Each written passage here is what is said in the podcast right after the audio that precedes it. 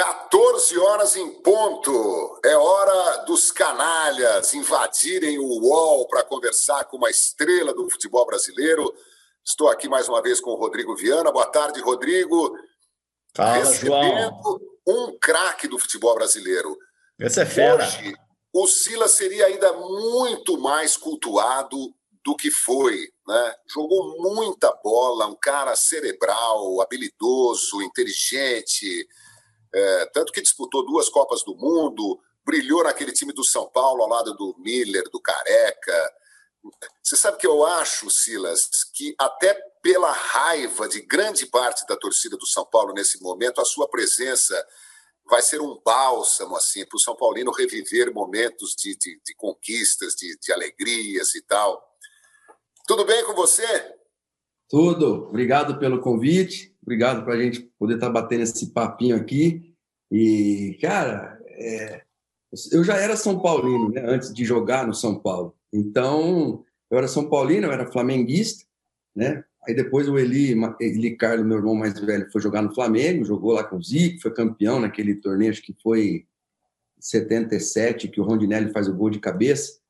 É, o Eli estava naquele, estava tava do lado do Rondinelli ali naquele jogo e depois eu também tive a oportunidade de jogar com o Zico. Então, agora a gente tem uma família de cariocas que são nossos vizinhos aqui, ou seja, mas eu já era São Paulino. Então, quando aconteceu de ir para lá, é, foi só o sonho, né, se tornando realidade.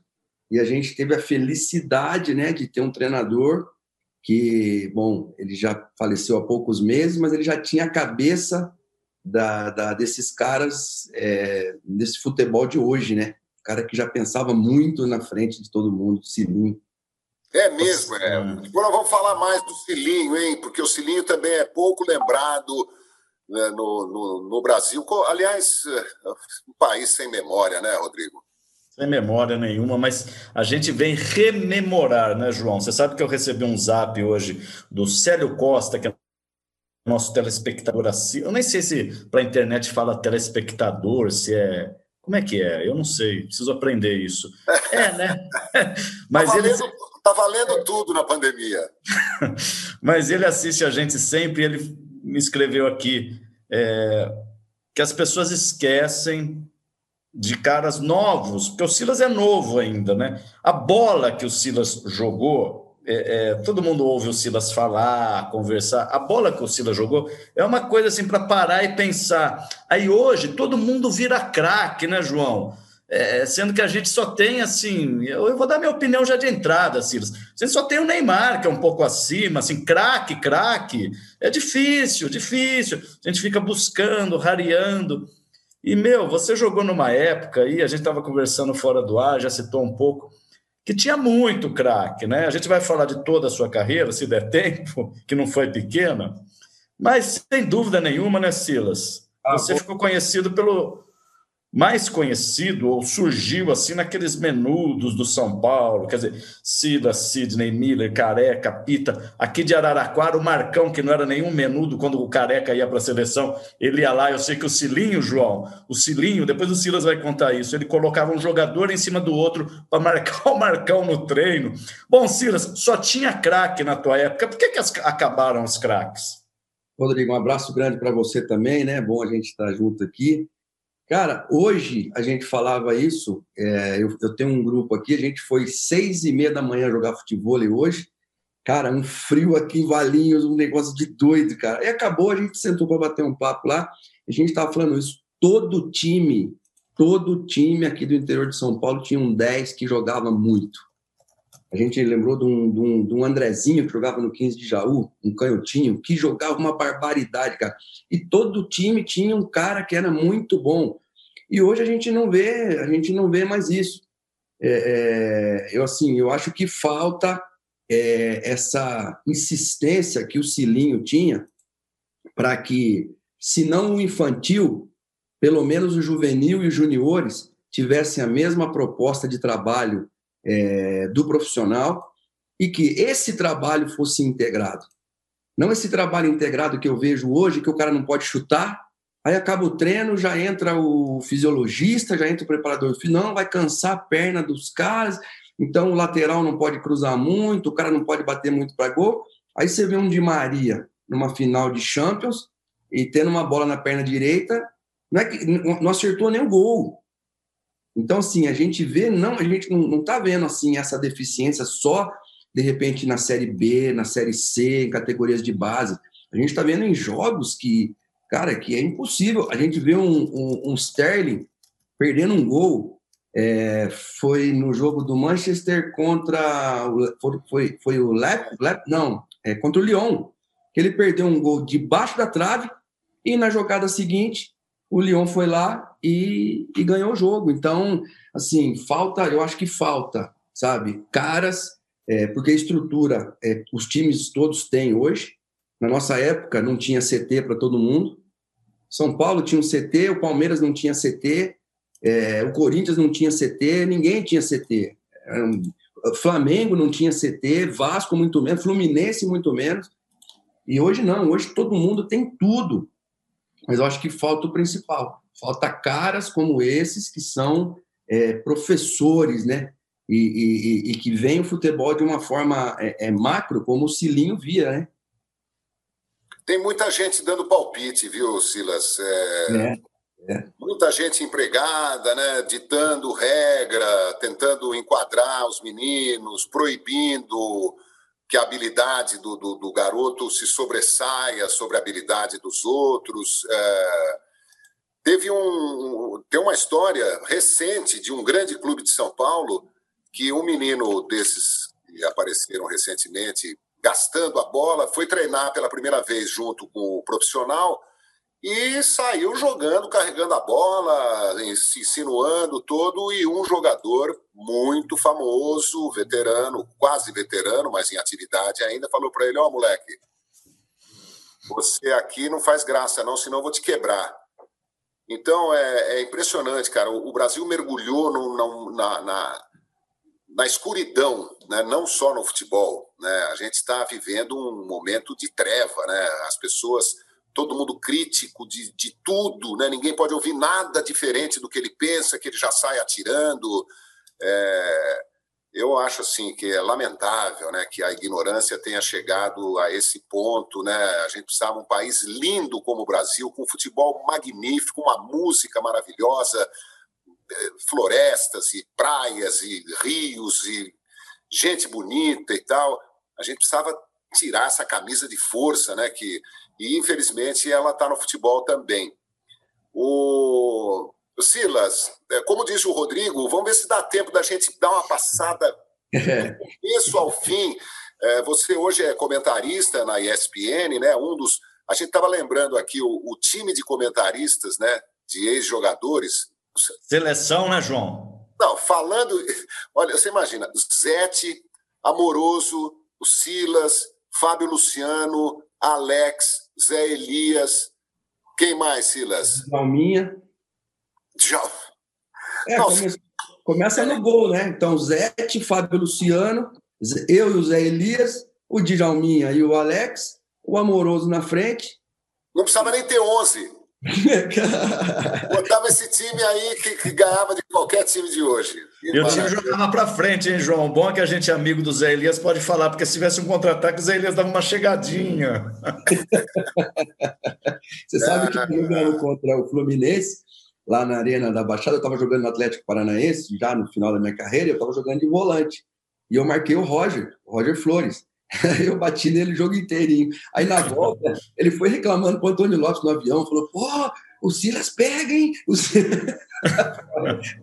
Mudei de função, né? É deixar ele jogar com aquela classe toda, aquela habilidade que ele tem, ele tinha.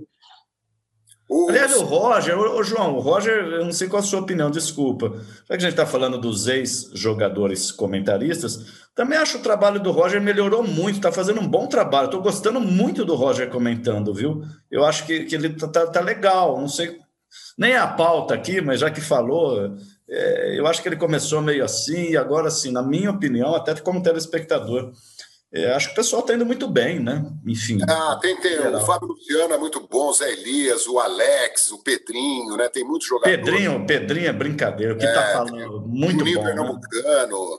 E tem um é. tal de Silas que comenta muito também, viu, João? Não, mas ninguém se compara ao Zenon, hein? O Zenon é o melhor comentarista do mundo, segundo ele. Não sei se você ouviu essa, Silas. Não ouvi, não ouvi. Ele falou aqui para gente semana passada. Mas é uma é, figura também, adorei. É, meu amigo aqui de futebol aqui, a gente tem um grupo aqui, ele, ele Zenon, ele, o Careco, o João Paulo, o Catatal, tem uma É galera... que o João perguntou ao Zenon qual, qual, era um defeito que ele tinha, porque ele estava só falando das qualidades dele. Ele falou: Eu não tenho defeito nenhum. não tenho defeito, João. Bem, é bem o Zé mesmo. Acho que a gente precisa estudar, né? A gente precisa estudar, ter o conhecimento, a questão da, da, da, da, câmera, a gente vai aprendendo com os companheiros. Eu aprendi, estou aprendendo lá na ESPN com a galera toda e, e, e, saber o momento de não mudar de assunto, se não é para mudar de assunto, seguir. Cara, isso aí a gente vai aprendendo com o tempo. Acho que o principal é você não, não ter vergonha de aprender e perguntar, né? Então, assim, eu pergunto muito e, e assim, estou bem feliz, né? Por como a coisa está indo. Às vezes você sai meio triste, tal, achando que não foi tão legal, mas a gente vai aprendendo, cada, cada programa a gente aprende um pouquinho. Ô Silas, qual foi a primeira vez que você jogou como profissional? Em que ano? Como é que foi? Conta pra, pra gente. Bom, eu cheguei no São Paulo em 82, na base. 84, olha que legal isso que eu vou falar para vocês. O, o meu treinador na base era o, era o Paulo Forlan, pai do Diego Forlan. O Diego Forlan tinha cinco anos quando entre 5 e 7 anos, quando a gente estava ali, vivia com a gente lá. E aí o, o eu acho que foi o Travalini que saiu e o Valdir de Moraes ficou como interino. E se o Valdir de Moraes pediu um jogador, ia ter um jogo contra o Atlético Mineiro no Pacaembu e três jogos em Londrina no torneio do café. E aí o Paulo Forlan me mandou, falou: vem cá, o professor pediu um meia, vai você. Ele falou: Eu vou falar só uma coisa para você. Quando você tiver a bola nos pés, ninguém mais tem no, no, no estádio. A bola está no seu pé. Então você faça lá o que você faz aqui. E pronto. Cara, aquilo me ajudou demais, cara. Aquilo me ajudou é, demais.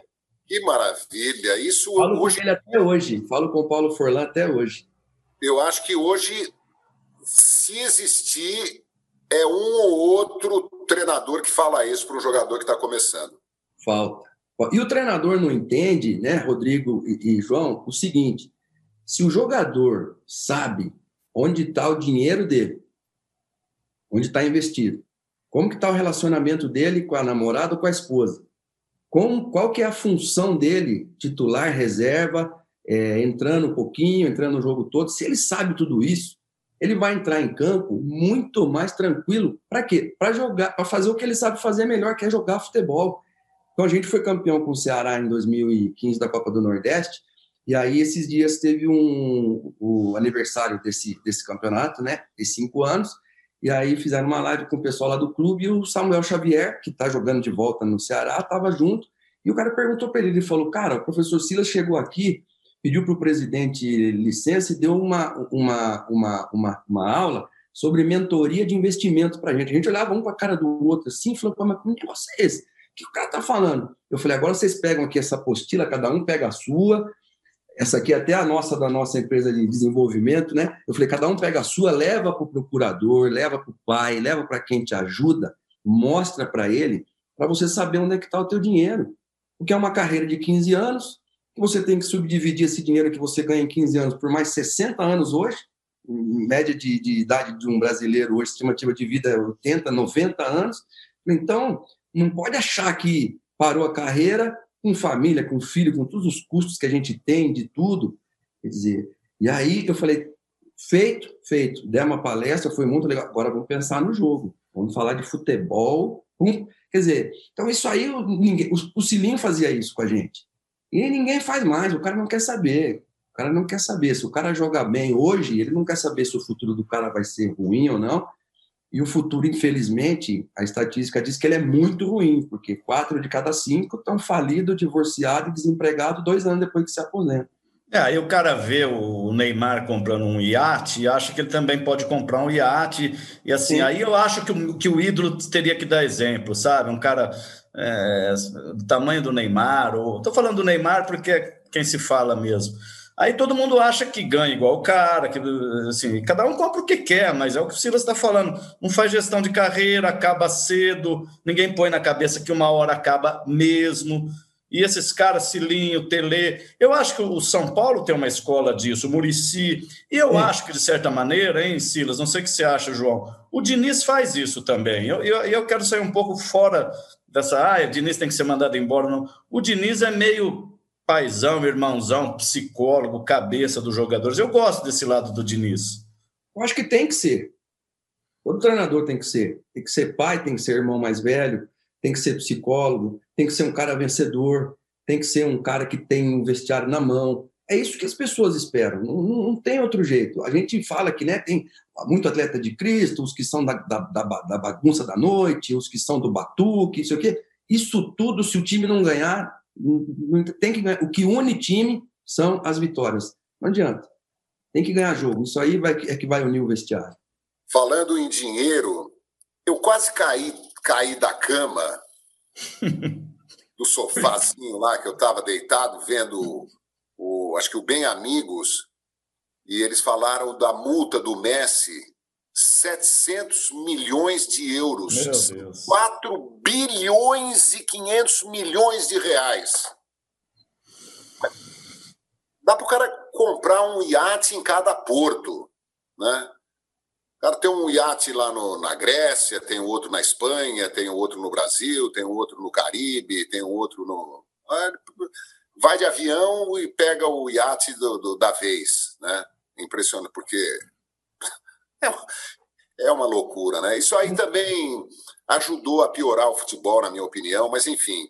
Vamos lá, Silas. É, o, Conta aí seus momentos mais deliciosos com a camisa do São Paulo, para o torcedor do São Paulo que está tão machucado, né? Se alegrar um pouco, vai, vamos lembrar um pouco as suas conquistas, os jogos inesquecíveis. Cara, a gente, a gente já foi campeão paulista de base, de, de juvenil, invicto. Então a gente já começou lá embaixo. Aí depois, quando nós, nós chegamos né, né, no profissional, o Miller e eu, nós chegamos juntos, a gente quebrou um, assim um tabu, o São Paulo não subia jogadores da base. O São Paulo emprestava. Quando os meninos vingavam em algum clube desse aqui do interior de São Paulo, que todos eram muito bons, Santo André, São Bento, América, 15 de Jaú, Francana, 15 de Piracicaba, todos eram bons, Botafogo, Comercial, todos eram bons. Aí o São Paulo trazia de volta. Com o Miller e comigo foi diferente, foi quando o Cilinho é, foi, foi pioneiro nisso aí. Ele lançou a gente, deu um, deu um zum, zum, zum lá, e, mas aí deu certo. E aí a gente acabou abrindo as portas para a galera toda. Só que aconteceu? Ele subiu a gente, aí a gente foi campeão sul-americano no Paraguai. Aí nós viemos para o profissional, já estávamos profissional os dois, aí a gente, de juniores, né, com a seleção brasileira. Aí a gente foi campeão do mundo na Rússia, em 85. Aí a gente foi campeão paulista já pelo São Paulo no final do ano, contra a Portuguesa. Aí virou 86. Aí a gente foi bicampeão paulista e campeão brasileiro. Quer dizer, em, em, um ano e pouco, o Miller e eu, a gente foi cinco, seis vezes campeão. Quer dizer, então, assim, isso para o clube foi um ganho muito grande. Talvez, se fosse hoje, o São Paulo encheria os cofres de dinheiro, né, com a nossa venda porque nós fomos vendidos dois para o Torino, o Torino me repassou para o Sporting de Portugal. Mas você ser campeão assim, começando, mas a gente tinha, João e Rodrigo, olha isso, a gente tinha Gilmar, seleção brasileira, a gente tinha Dario Pereira, seleção uruguaia, Oscar, três Copa do Mundo, Nelsinho, seleção brasileira, Bernardo, Pita, eu, seleção brasileira, Sidney, seleção brasileira, Falcão, seleção brasileira. Miller, seleção brasileira. Careca, seleção brasileira. Nós tínhamos oito convocados. Quer dizer, então, assim, mas os meninos só tinham que jogar. O Miller e eu, a gente só tinha que jogar, a gente tinha que pensar em mais nada. Ô, Sila, você sabe que eu estou lembrando aqui? Muita gente achava que você era, até pela proximidade em campo, vocês foram vendidos juntos. Irmão, que você e o Miller eram irmãos. A molecada achava, porque Silas e Miller, a ligação, claro, dos menudos todos, mas você e o Miller são os caras que de fato ficaram ali, né? Marcados mesmo, uma dupla, né? A gente não é de sangue, né, irmão? Mas a gente é irmãos, irmãos de vida, porque a gente morou no mesmo quarto. Eu fui essa semana lá no São Paulo porque eu faço, sou diretor do instituto lá, né, da fundação do São Paulo que a gente está levantando com o Lugano, com o Mineiro, com o Zete, com uma galera bem legal lá e, e com o Rudinei também, que era um jogador lá da base nosso, também chegou no profissional. E aí eu fui no meu quarto, cara. Nossa, eu entrei lá, eu falei para o menino que estava lá assim, eu entrei na sala, eu falei, aqui é, era, era o alojamento do profissional? Ele falou, era. Eu falei, cara, você sabe quem é que mandava aqui? Ele não, acho que ele não sabia nem quem eu era. Ele ficou olhando assim, ele falou, não sei. Eu falei, eu, eu que mandava aqui. Eu falei, porque os meninos ficaram ali na idade dos, dos 18, 19, 20 anos, João, e alugar apartamento para poder sair lá do Morumbi, para poder chegar um pouco mais tarde em casa. Eu não, eu só saí do Morumbi quando eu casei com 22 anos. Então, a, a tia da lavanderia, até minhas cuecas elas lavavam. Lavavam meus tênis, lavavam tudo. Aí a tia falava assim, Silas, qual que vai ser a sobremesa hoje? A sobremesa para o time inteiro. Pudim de leite condensado. E amanhã também. E quarta também, quinta também, sexta, sábado e domingo também. E não esquece de fazer o meu, que é para eu levar lá para o meu quarto. então, era... cara, mas foi muito, foi muito gostoso andar ali, rever. Até postei na, na minha, nas minhas redes, eu na escadinha espiral, lá onde tudo começou. Cara, aquilo ali é um sonho, um sonho realizado. Emociona, né, Silas? Estou vendo isso tá emocionando. Bom, e é. você acabou é, justamente sendo convocado para a seleção brasileira pelo Tele em, em 86. Você sabe que eu estava naqueles dois amistosos que o Brasil perdeu na Europa, né? Eu, uhum. A gente transmitiu lá em Frankfurt, Alemanha, 2 a 0 e em Budapeste, Hungria, 3 a 0 né? Uhum. Já dava a, a, sensação de que o Brasil estava numa transição e não ia, não ia se dar bem no México como aconteceu, e quatro anos depois você voltou para disputar a Copa, convocado pelo Sebastião Lazzaroni.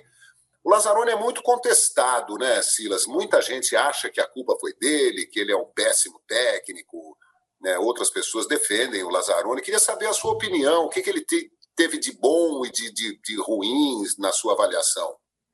Então, muitos, muitos veículos agora, João, estão fazendo matérias, estão me, estão me ligando muito, UOL, a Globo, muita gente fazendo matéria sobre 90 e justamente sobre o Lazzaroni.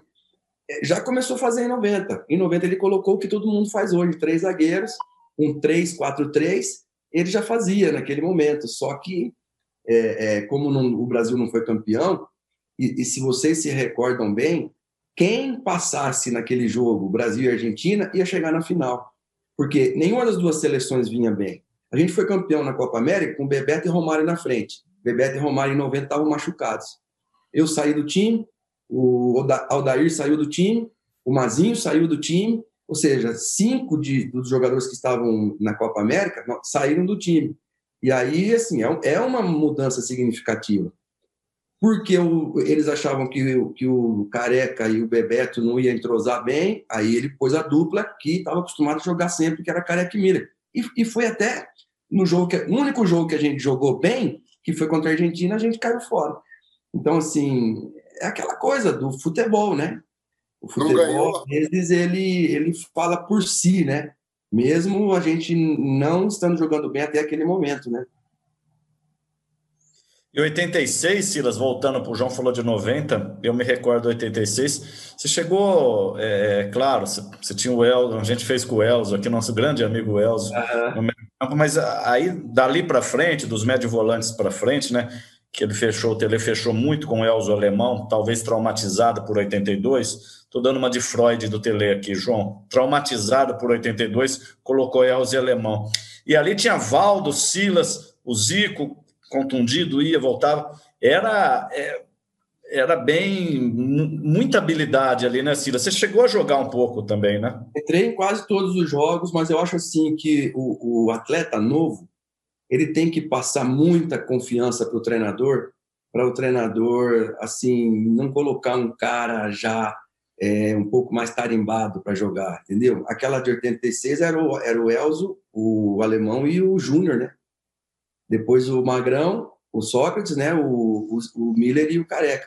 Então, assim, tinha de certa forma ainda o cara de 82, que era o Sócrates, mas já estava num outro momento, o Zico é. machucado, o Valdo e eu, meninos, começando. O Miller estava muito bem, então ele, o Miller tirou o lugar do Casagrande. Na verdade, ele começou a Copa com o Casagrande. É. Acho que no segundo jogo, o Edson Abobrão machucou, entrou o Josimar e o Casagrande saiu para a entrada. Tem uma história ótima, se me permite, é muito rápido, João. Essa o Elzo me contou tomando uma cervejinha. Eu disse que o, o Silas, é pode, o Silas pode confirmar. O Silas pode confirmar. Diz que quando o Josimar entra para jogar, o Tele fala assim: Josimar, pelo amor de Deus, você chega no fundo e cruza essa bola que você não sabe chutar para o gol. Primeira bola ele meteu no ângulo. Aí disse que chegou no intervalo, o Tele falou assim: faz o que você quiser, que eu não entendo mais nada. Aí ele fez outro gol. Mas eu acho que ele estava tentando cruzar, viu? Ele, tinha... ele errou o cruzamento. Na brincadeira, brincadeira. Ah, alguma coisa assim, o Elcio comigo, mas. do Josimar, aquela Copa do Mundo, né? Silas, você foi. Hein, João? Ele... Ah, pois não, João, vai lá, vai lá. Você sabe que em 1981 eu estava é, num hotel em Goiânia, se eu não me engano. O Brasil ganhou da Alemanha Oriental de 1 a 0, se, se minha, minha memória não está enferrujando. É, quer dizer, enferrujando está, não sei se está enferrujada já. É, acho que Brasil 1, Alemanha Oriental 0 em, no Serra Dourada, em Goiânia, em 81. O, no hotel, estava ah, uma discussão, todos os jornalistas e tal, e eu falei assim: olha, eu acho que o Brasil podia tentar jogar com três zagueiros. Nossa, o João Saldanha. O João Saldanha, pô, é, Carlos Alberto, Jalma Dias, Joel Camargo e Rildo, né? Aquela formação clássica do, dos anos 60, quatro zagueiros um médio volante, um meia, 10, e aí 7, 8, 9, 11, né? E eu também sempre fui defensor, acho lindo esse, esse, essa formação, né? Com pontas abertos. É, o Brasil foi lindo, maravilhoso quando, quando tinha esse tipo de, de, de esquema, né? E o João Saldanha quase saltou em cima de mim. Ah, você tá louco, ele falar em três zagueiros e tal. Estava dando só uma sugestão, quer dizer, sugerindo ali um, um, uma questão para ser debatida pelos jornalistas mais velhos, né? Eu era muito novo ainda, mas tomei uma bronca do, do meu xará. É, futebol mudou muito, né, Silas? Eu, eu falei com o Rivelino, o Rivelino é meu vizinho aqui, e aí eu estava conversando com o Rivelino, eu falei, Riva, como que era, como que foi aquela questão de 70, cara? Ele falou, Silas, é, Pelé não marcava, eu não marcava, o Gerson não marcava, o Tostão não marcava e o Jairzinho muito menos. Ele falou: o único jogador que marcava era o Clodoaldo, que tinha 20 anos de idade e nem era primeiro volante. Clodoaldo era segundo volante, tanto que ele faz o gol contra o Uruguai, faltando um minuto para acabar o primeiro tempo, e ali foi quando o Brasil conseguiu virar aquele jogo. O Marco Antônio, que era lateral esquerdo, que era habilidoso, foi sacado para jogar quem? O Everaldo, justamente para fortalecer o sistema defensivo, para deixar os caras à vontade. Aí o Riva falou: Silas, a gente passava da bola.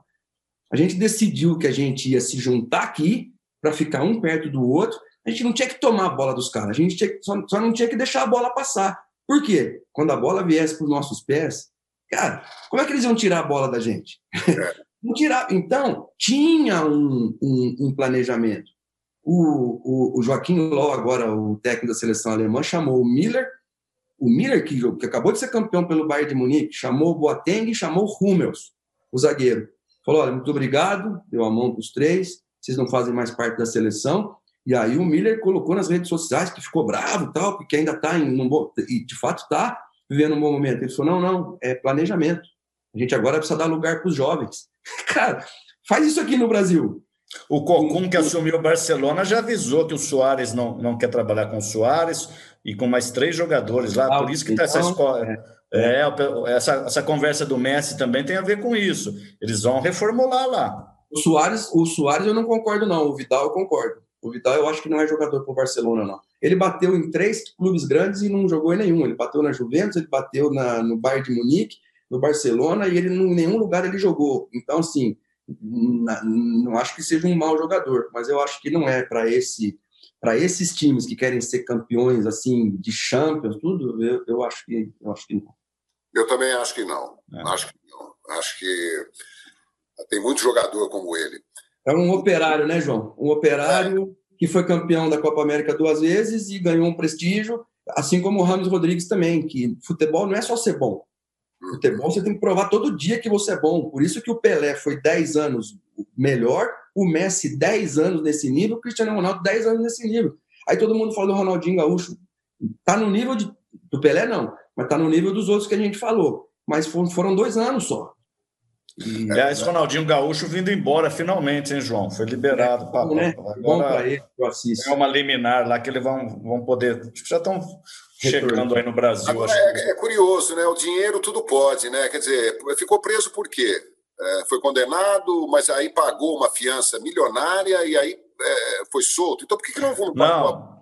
Ele está é respondendo. Vai, não, não, é uma, é uma liminar para ele responder em liberdade. Não está so, é, continua respondendo o processo. Não está liberado, não. Se tiver culpa no cartório, vai, entre aspas, vai pagar por isso. Mas vem para o Brasil e tchau mesmo, Paraguai, né? Nunca mais. Paraguai, é. nunca mais. É que a gente tem que se policiar quando fala do Paraguai, porque ficou com esse estigma, né?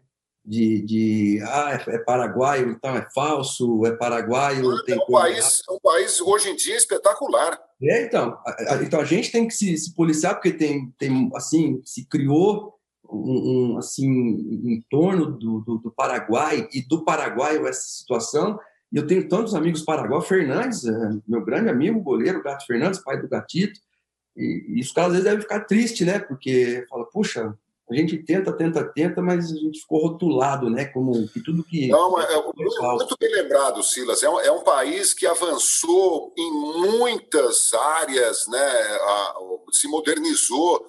Agora, quando se trata de dinheiro, pode ser o Paraguai, o Brasil, Estados Unidos, Alemanha, França, Coreia do Sul ou do Norte. É impressionante, né? Se o, se o Ronaldinho não tivesse dinheiro, estaria lá preso, né? Agora, como paga uma fiança, é, ou então se tem imunidade parlamentar, você pode matar até o marido, envenenar o marido e tal, que você. Nossa, que história maluca aquela. Né? É, outra história maluca.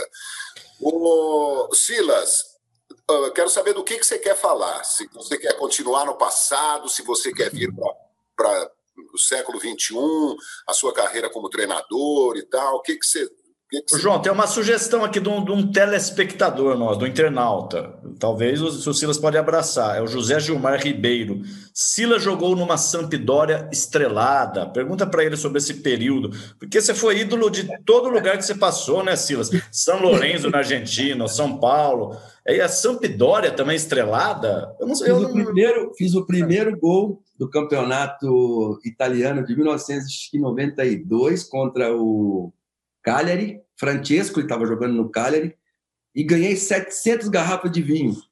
O Paliuca defendeu o pênalti. 700? É, 700 garrafas de vinho. O Paliuca em seguida defendeu o pênalti e ganhou 300 garrafas de pênalti de vinho. Só que eu não fui buscar o vinho. Eu falei, ah, quando acabar o campeonato eu vejo o que, que até hoje. Eu perguntei para o Paliuca. Silas? Perguntei para o Paliuca esse dia, falei, Paliuca, cadê o vinho? Ele falou, o Toninho Cerezo que bebeu tudo. O, jo, o, jo, o, João tem, tem, tem, tem casa lá na Itália, vai lá e pega esses vinhos. Hein, tá lá também. O Amoroso tem até um, acho que um vinho lá, o Roberto Carlos. O Amoroso falou: Eu vou procurar isso aí. Eu falei: Vai lá, amor, fica à vontade. Que maravilha. Como é que era o time da Sampdoria, Silas? O time da Sampdoria era o Paluca, aí tinha Vierkovic, tinha Lana, tinha Bonetti, uh, eu, Toninho, uh, Lombardo, né? Viali, Mantini, era, era essa, essa galera aí. Uau, é, era o Mantini, o Viali e o Lombardo na frente, eu, Toninho Cerezo, e às vezes o Katanek, aí tinha o, o Bonetti, que era o, da, era o Ivano, né? O Dario, o Vierkovic, é, e o Lana, aí revezava Fausto Pari também, um volante que jogava bastante também. O time era bom, a gente foi na final da Champions. Primeiro ano que o Barcelona ganhou a Champions foi contra a gente com gol do Kuman, que agora está voltando aí para o é mesmo, rapaz, você sabe que eu não me lembrava. Gol de falta, é. Ah, aquele golaço de falta, aquele. É verdade. Eu, eu... Isso, perdemos de 1 a 0 aos 38 já. Você, tava, você, você, você estava nesse jogo, Silas? Não, eu estava no banco. Eu estava no banco. Eu joguei outros jogos e esse estava no banco. Você Caramba, jogou, que... você jogou com o Rodolfo Rodrigues no esporte, né? O goleiro. Com o Rodolfo Rodrigues no esporte. É. Pedro Rocha era nosso treinador, falecido Pedro Rocha, grande Pedro Rocha. O time do esporte era bom, Rodolfo, Luizinho, Douglas, volante que era do Cruzeiro. É, nosso time era um time, era um time, era um time bom. O goleiro era o, tinha o Damas também, que era o goleiro da seleção portuguesa. Carlos Manuel. Ô, Silas, você sabe que eu e o João nós fazemos uma pauta imensa aqui, só que você jogou em tanto time, você foi ídolo em tanto lugar, que eu vou só recuperar o que o João inteligentemente perguntou. Fala aí do qual mais você quer falar, que mais representou para você? Porque na Argentina você foi um deus lá no São Lourenço, até hoje eu quero entender o porquê. No São Paulo, agora você, pô, tem, tem, tem esporte, tem Sampdoria, você foi, você é mundo, você é rodado. Cara, assim, tem uma, uma particularidade que quase todos os clubes que eu joguei, eu fiz, o, eu, fiz gol na estreia. Então, é, é, no Cesena, por exemplo, quando eu cheguei na Itália, nós, nós jogamos contra o Torino, eu fiz um golaço de falta, mas assim, lá Nelinho, de três dedos, metia a bola lá na gaveta. Era o Marquejani o goleiro, goleiro que depois foi da seleção italiana. E, e, e depois, quando eu fui para o São Lourenço, nós estreamos contra o Boca, e eu fiz o gol na estreia também, ganhamos de 1 a 0 e eu fiz o gol. Logo na sequência, eu faço o gol mais bonito da minha, da minha carreira, que foi o gol contra o River Plate, esse gol aí, ó. Uau! Ah, que legal! Isso aqui foi presente do Mauro Betting, cara. Eu fui lá na, na Jovem Pan lá e. e o, o Mauro, Mauro Betting, nós vamos colocar ele para fazer uma live com o Zenon, né, João? Aí o Mauro me deu, Mauro me deu esse presente aqui. Cara, ah, ia, ser, ia ser uma delícia, viu? E a gente foi campeão depois de 20 anos no São Lourenço, né? O São Lourenço fazia muito tempo que não era campeão, então você ser campeão na Argentina, um lugar onde poucos brasileiros né, triunfaram, é, você vê que não tem técnico brasileiro na Argentina, não tem jogador brasileiro na Argentina. É Mas por que essa idolatria, Ciro? Você, você, você, jogou muito lá, você foi líder, você... É, é difícil a gente daqui entender, porque o, o argentino geralmente tem essa rivalidade com o brasileiro, e você, pô, fala São Lourenço, eles falam seu nome. Primeiro que nós jogamos com uns 10 jogos, eu fiquei quatro anos lá, nós jogamos 10 jogos contra o Boca, nós ganhamos oito, empatamos um e perdemos um. Uau! jogamos uns 10 jogos contra o River, é, perdemos seis, ganhamos dois e perdemos dois. Então, com o River já era a gente assim não foi tão feliz como a gente foi contra o Boca. Mas eu fiz gols bonitos, é, muitos gols bonitos nos dois times. Então, assim, fica marcado porque esse gol, por exemplo, foi no Monumental. Eu saí lá do meio campo, foi, o gol que o Maradona fez contra os ingleses lá na Copa do Mundo. eu... Deixa eu fazer uma pergunta que o João adora fazer. Eu aprendi essa com meu, meu mestre. Mestre não, eu, meu, minha referência, João. Você fica se lembrando assim dos gols que você fez, assim, a hora que você deita a cabecinha, você fala, pá, aquela foi assim. Que eu me lembro dos meus, só que eu fiz no, não profissionalizei, então. eu tenho tudo aqui, Rodrigo. Isso é que é legal. Hoje Hoje você consegue recuperar. Esse gol, por exemplo, da, da, da, das garrafas de vinho foi um gol de falta. É só entrar no, no Google e colocar lá, Sampdoria, é Cagliari Sampdoria, é, 1992, pronto, já tem o gol ali. Então, tem, eu fiz um gol contra a Roma, que, que tá, a gente estava perdendo de 1 a 0 da Roma. No 47, o Aldair pulou comigo de cabeça e o Paluca estava na área também. Eu acho que o Paluca atrapalhou o Aldair. Eu meti a bola lá na gaveta, já aos 48, cara. Pensa numa festa. Num... Dizer, então, assim, tem... eu fiz, um, eu fiz um, um gol no Sport de Portugal, que até hoje eu não sei como é que aquela bola entrou. Eu peguei de bate-pronto, mas assim, aqui na lateral e ela entrou no ângulo, aqui pegou na trave e entrou. O goleiro era aquele Everton que jogou na portuguesa, um barbudo. Era, era o goleiro do Beira-Mar. Então, assim, tem gols. Fiz um gol no Ajax de Champions e até falei com o Lucas Moura do Tottenham, porque o Lucas fez três no Ajax. É. Naquela, naquela passagem do Tottenham. Eu falei, ô Lucas, caramba, que três golzinhos morto que você fez contra o Ajax. Eu mandei dois gols meus para ele que eu fiz contra o Ajax. Cara, dois golaço. Era o mesmo, goleiro da seleção holandesa. Então, assim, são, são coisas que não tem como a gente esquecer. E a, e a criançada, os filhos, eles, eles curtem muito isso aí. Esses dias estavam perguntando para mim é, é, se eu era melhor do que o Neymar. Vocês estão loucos, eu falei. Muito longe. Eu falei, o Neymar é, o Neymar é muito jogador. Sim, é, eu tive uma carreira bonita, não tenho do que reclamar. Mas o Neymar tá num outro escalão, entendeu? Ele, se ele for campeão do mundo, ele sobe mais ainda, mas como técnica. Agora, se você falar assim para mim, você tem mais equilíbrio do que o Neymar, pai, aí é outra coisa. Aí. Inclusive mental, né? É. Você. É. Nesse sentido, Silas, você, bom, você estava dizendo que fez um gol lá Maradona, né? Arrancando no meio de campo. É, que legal. Bom, é, você é a antítese de, de jogadores como Vampeta, Serginho Chulapa, é, Amaral, Edilson, né? todos muito bons de bola e tal. Mas você sempre foi um cara mais sério, um cara mais cerebral dentro de campo, um cara mais ajuizado, né? para usar um termo assim que né, do que eles, né? Você acha que isso te atrapalhou mais ou te ajudou mais na carreira de jogador e agora como treinador? Não, eu acho que a única coisa que me atrapalhou num primeiro momento, até a nível de seleção brasileira, foi que como o Pita e eu, a gente dava muito passe de gol para o Careca e para o Miller, eu, eu, o Pita já estava com mais idade, mas eu estava começando. Eu não vi naquele momento a necessidade de eu ir também fazer gols. Eu fiz gols no São Paulo, fiz gols bonitos, fiz gols importantes, tudo mas eu poderia ter feito o dobro de gols que eu fiz no São Paulo se talvez o Cilinho tivesse falado para mim: não, eu te quero fazendo gol também. Ele também não precisava do Silas fazendo gol, ele precisava do Silas, que era o assistente.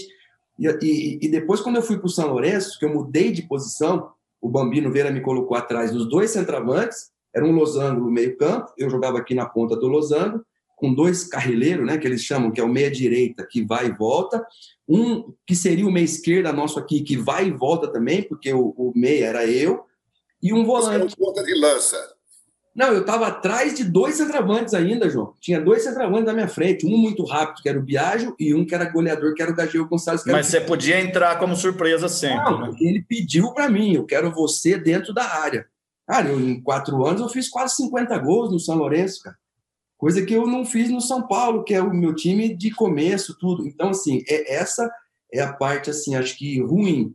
Agora, ah, mas a bola que você jogou no São Paulo, você não errava passe, Silas. Não, então, e eu me contentava com isso.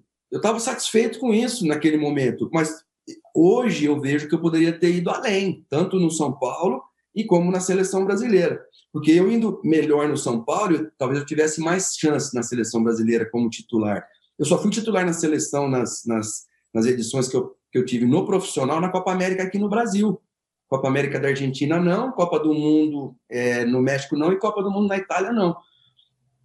E com relação à a, a, a, questão de, de, assim do lado bom disso tudo é que é, é, eu sempre eu sempre tive muito equilíbrio é, de saber é, chegar junto com todo mundo entendeu? Eu não era a parede que aparecia lá na frente com a pintura, mas eu estava sempre chegando. Assim, eu fui para a seleção brasileira. O Tele não teve tempo para convocar, convocou o, o, praticamente o time todo do São Paulo e eu fui junto, óbvio, não era bobo, subi nesse trem aí e não desci. Mas, assim, é, é eu, eu, eu, só, eu só ganhei né? Entendo esse tipo de comportamento, porque mesmo eu sendo muito menino, eu já era líder lá no, dentro do São Paulo. Eu, do Campeonato Brasileiro, João Rodrigo, eu fui que joguei mais jogos. Eu acho que eu joguei todos os jogos. Nem o Gilmar jogou, o goleiro jogou todos os jogos do brasileiro. Esses, esses dias eu fui lá no São Paulo e o cara falou para mim: Lucila, você sabia que você foi o cara que mais jogou no Campeonato Brasileiro de 86? Eu falei: não. E fico feliz com isso, porque não machucava, né? o Cilinho era um, era um paizão para mim. Eu perdi, eu perdi a mãe com 5 anos de idade e perdi o pai com 20. Então, os meus pais foram os meus técnicos e o Cilinho, foi, o Cilinho foi fundamental na, na, na, na minha vida assim, em todos os aspectos. Então, eu, queria saber, eu queria saber como treinador, né? É. é. Você teve essa escola toda, Cilinho, Tele Santana, é, jogou no meio de, de grandes jogadores o seleção brasileira, viajou, jogou na Itália, é, jogou na Argentina, jogou no Uruguai também, se não me engano. Isso. Né? O... Como treinador, você foi campeão, você citou aqui ó, da, da Copa do Nordeste com o Ceará em 2015, né? Isso. Foi. Com o Grêmio. É. Foi. É, é um paranaense se... também pelo Atlético, se eu não me engano, ou estou enganado? Como jogador, não como treinador, como jogador. Eu não sei se você subiu com o Havaí da B para A ou foi campeão isso, da B. Isso. Subi com o Havaí da B para A e aí fomos, aí fomos quinto, sexto lugar no Campeonato Brasileiro. Tanto que eles me deram aqui o troféu de, de segundo melhor técnico do brasileiro, só não me deram o melhor porque o Andrade foi campeão com o Flamengo.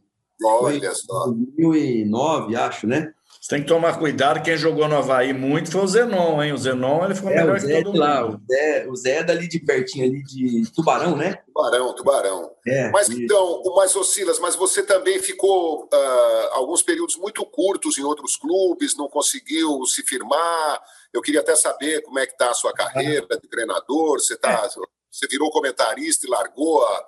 Uh, é, se esse seu jeito mais contido de ser educado e tal, se isso te atrapalhou como treinador, você acha que você tinha dado ter, ter, ter, tinha que ter, dado mais esporro na, na, na turma? Eu, eu acho, João, sim, que é, não que acho que isso seja necessário, mas as pessoas acham que é. Muita gente no meio do futebol acha que é. Eu acho que não. É, na Europa, você vê um, um assim um relacionamento de comunicação muito boa, eu acho que você tem que entender quem é sinestésico, quem é visual, quem é auditivo, entender o jogador e tratar o jogador segundo a linguagem que ele vai receber melhor. Eu acho que, que isso é importante. Agora, o, o, Vicente Del Bosque ele foi campeão do mundo com a seleção da, da Espanha sentado no banco de perna cruzada. O Cilinho, ele era um cara até explosivo, mas o trabalho dele era na semana. A eleição do cilindro durava 15 minutos, ele falava do adversário, porque a gente já sabia como que a gente ia jogar. Então, assim, então eu sou muito mais esse lado. Agora, o que me incomoda no, no futebol com a, relação, com a questão do treinador é diretor de futebol, sabe? Os caras, lógico, salvo exceções, os caras manjam muito pouco de futebol. O, o outro diretor que não o executivo, ele nem vai no treino, ele nem sabe o que está acontecendo. Sabe? Tem que acabar isso, viu? É muito diretor. Basta um só e tá bom. Então, quando você, você trabalha com alguém, eu trabalhei com o Luiz Onofre Meira no Grêmio. Ele falou: o cara tá com quase 90% de aproveitamento, vocês estão contestando o trabalho dele, porque. Aí trabalhei com o João Nilson Zunino, presidente do Havaí. A gente bateu em vigésimo lugar na Série A e os caras já queriam. Nós fomos para Goiânia, tinha oito diretores lá do Havaí. E aí, quando você viaja com oito diretores que nunca vão, você já sabe que se empatar, você está fora. Nós, nós ganhamos oito jogos e empatamos três, de vigésimo nós fomos para quarto lugar.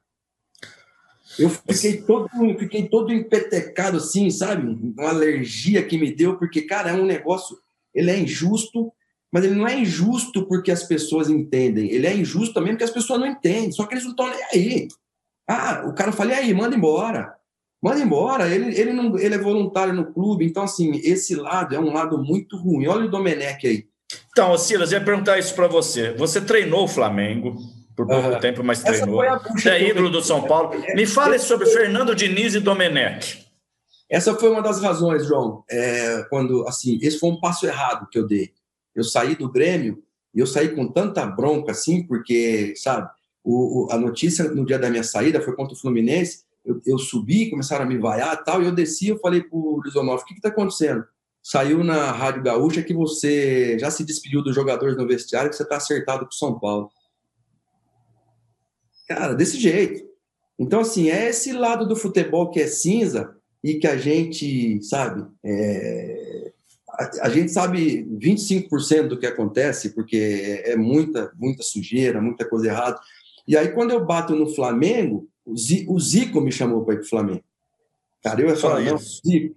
Eu falando com o Jorginho no telefone, o Jorginho falou para mim, Silas, é, o Zico te ligou e tal. Eu falei, Jorge, o Zico está aqui em casa, cara. Porque o Jorge também tinha chance de ir para o Flamengo. E aí fui, mas assim, foi uma decisão errada. É, é, é, é também aprender a falar não.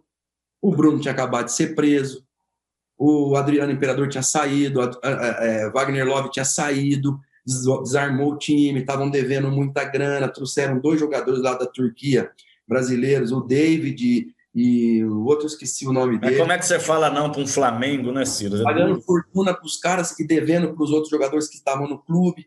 Quer dizer, então assim, eu cheguei num, num, contexto que não tinha nada que ver comigo.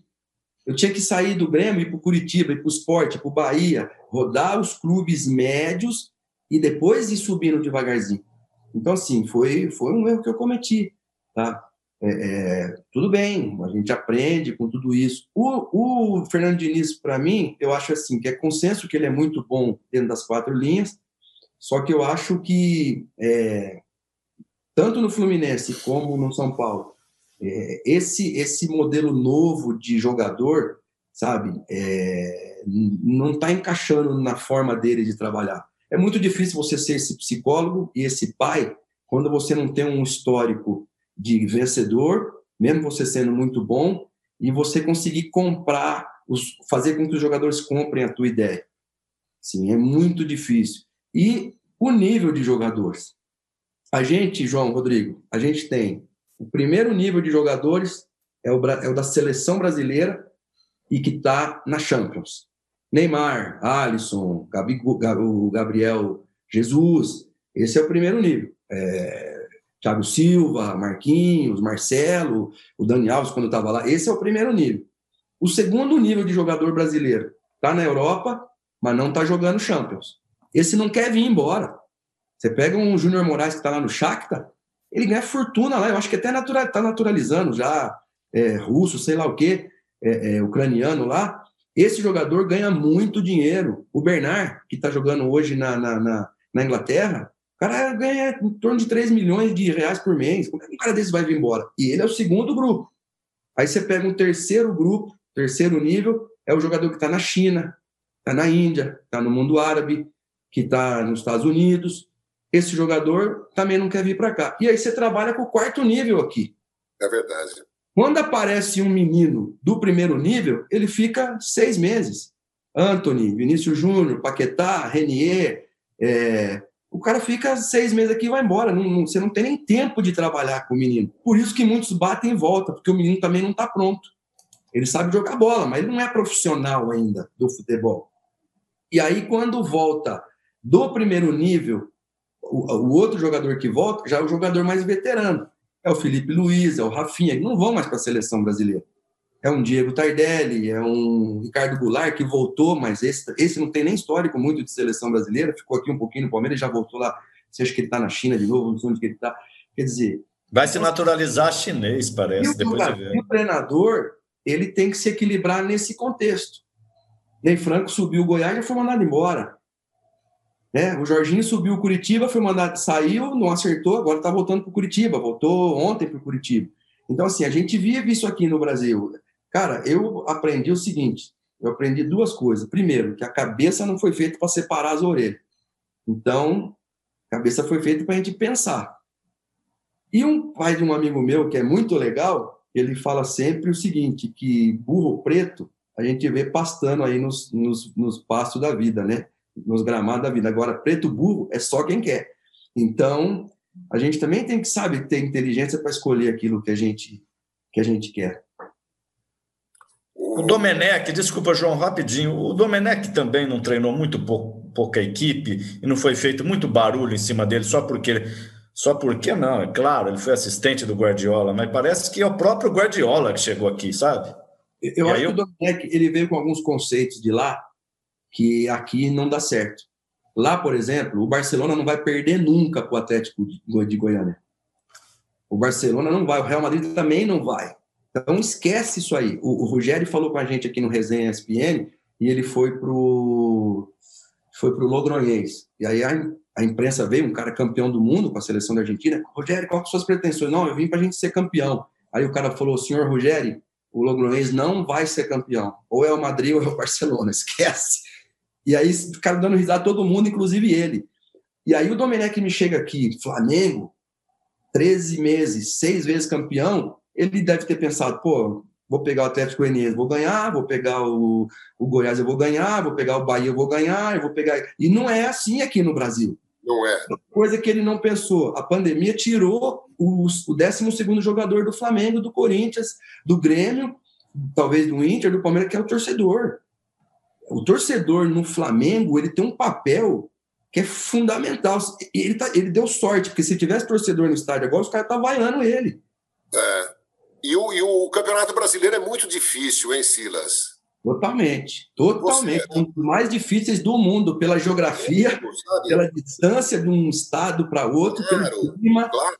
Diferença de temperatura, né? muito, muito desgaste, né? muito tempo sentado em avião, pouco tempo para treinar. É uma loucura. Agora, falando em inteligência, todo mundo sabe que os europeus, quando o Brasil foi tricampeão no México, os europeus o inteligência é o que não falta na Europa, né? É. Toda a história, a civilização europeia. Os caras falaram: meu, precisamos parar de fazer. Ou, ou a gente para com a Copa do Mundo, ou então nós vamos ficar batendo palma para o Brasil até quando? Os caras uh, usaram a preparação física para equilibrar. E como isso não deu certo, porque o Brasil ganhou de novo 94, 2002, os caras começaram a tirar os jogadores daqui, dar um salário muito melhor, porque eles têm melhores condições e quebraram o futebol brasileiro. Essa que é a verdade, né? É, é uma coisa é, inacreditável, né? É um monopólio que alguns clubes no exterior ainda fazem, né? O Milan fez muito isso, o Porto fez muito isso, o Bayern de Munique faz isso até hoje. Aparece um jogador bom num clube menor, eles compram um jogador. Porque se você quer ser campeão, é no Bayern lá na Alemanha. Não tem, esquece. O Bayern tem mais título que todos os outros clubes somados juntos, títulos de todos os times somados, o Bayern tem mais, seja de alemão ou de Copa da Alemanha. Então, não dá. Eu estava vendo aqui os, os bola de ouro, os alemães bola de ouro. O único que não foi pelo Bayern foi Lothar Matheus pela Inter de Milão.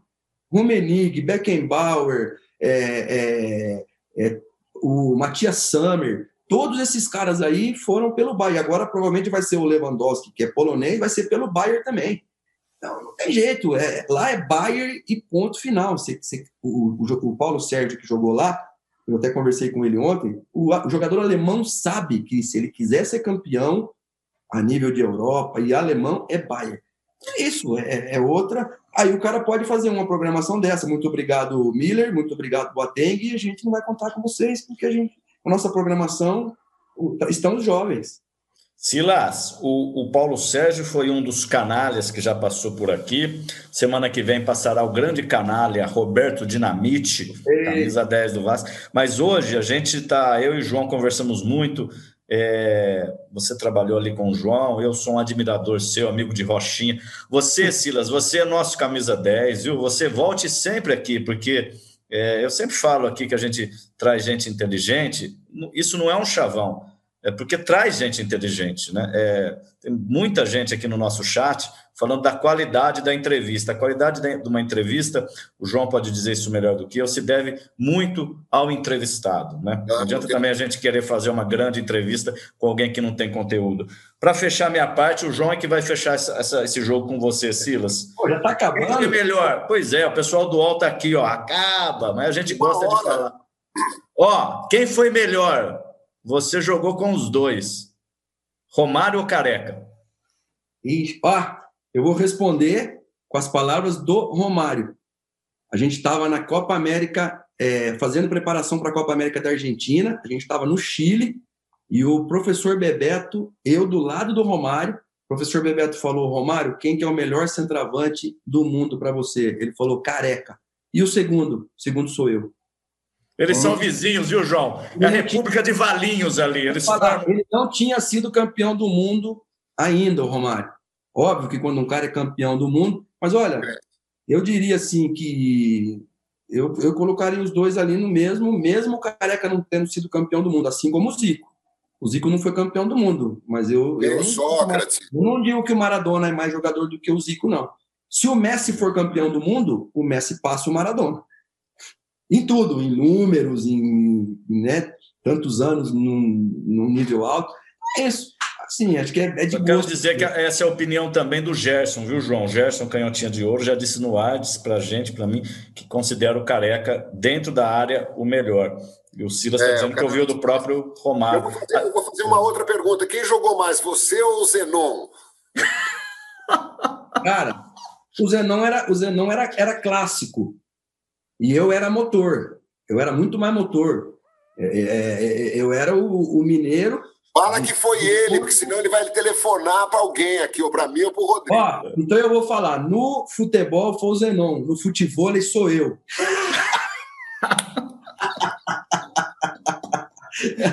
é. Ô, Silas, uh, então a carreira de treinador continua, né? Continua, João, mas se eu, se eu receber uma proposta muito boa e se a ESPN falar para mim, a gente libera você por um tempinho, ou você vai fazer de lá, como o Amoroso está fazendo tal, se não, eu não vou não. Eu recebi uma proposta do Qatar agora há pouco tempo atrás, eles queriam um ano e eu falei, não, para a gente começar a conversar, primeiro tem que ser dois anos, se vocês me mandarem embora, vocês me pagam tudo, o contrato todo, porque assim, você fica de meio de saco cheio, sabe? De, dessa coisa de três jogos e não sei o quê. Não, vem. É uma energia de dirigente. E eu já fui campeão lá dois anos seguidos no Qatar. Fui campeão com o Zé Roberto, com o Diego Tardelli, né, com o Marco Brichiano. A gente foi campeão da Copa do Emir lá com 50 mil pessoas no estádio. Então foi muito legal. Até por isso que eles queriam, me queriam de volta. Mas, João, sinceramente, cara, eu estou muito feliz na, na ESPN sabe? É, aqui não entra nem a questão financeira, não, sabe? Entra a questão de você estar tá satisfeito num lugar, você ser querido, a, o sentimento de você pertencer a um lugar. E estou falando de futebol, né? Estou falando de futebol, estou trabalhando, estou é, com meu netinho aqui de um ano e quatro meses, curtindo também. Então, assim, tem, tem, eu, eu, tenho um amigo judeu que pintou uma proposta do Japão uma vez para mim, aí eu falei para ele, Cláudio, mas nem tudo é moeda, nem tudo é dinheiro, né? Ele falou, não, Paulo, tem, tem moeda também. Ele falou. Esse, amigo, esse amigo seu, esse amigo seu não é o Milton Neves, não, Silas? nem tudo é dinheiro. Ele falou, é, Paulo, tem moeda também. Ele falou. É, boa, boa. É o Falcão, né, dizendo, dinheiro não é tudo, mas é 100%. Silas, muito obrigado, viu, querido? Um grande abraço para você, sucesso, saúde, continue se cuidando. Muito legal ter você aqui com a gente. Eu que agradeço você, João, Rodrigo, né, e todo mundo que, que participou com a gente aí. Um abraço muito grande. É, as ordens. Estamos aqui às ordens. Ah. Valeu, Rodrigo. Valeu, João. Semana que vem temos Roberto Dinamite, hein, Johnny? Roberto Dinamite, puxa vida, quanta história também, né? A gente tem obrigação de resgatar a história dos nossos craques, né? Valorizar o futebol e tentar, com isso, transmitir alguma coisa para as novas gerações. Craque de um time só, né, João? Roberto é. Dinamite, Ademir da Guia, Zico, Rogério Ceni, não, não tem mais, né? De cá, Zenon. É, craque de um time. Ah, o Zenon rodou lá pro Corinthians. É, verdade, é ele não foi na minha Nossa, época. Não, na perdeu, época nós batemos tanto no Corinthians. Muito obrigado pela companhia de todos vocês aqui no UOL. Um abraço. Semana que vem, então, a gente volta. Os canalhas, sempre conversando com um grande astro, uma grande estrela do futebol brasileiro, do passado, do presente e até do futuro. Por que não? Por que não? Tchau, gente. Valeu!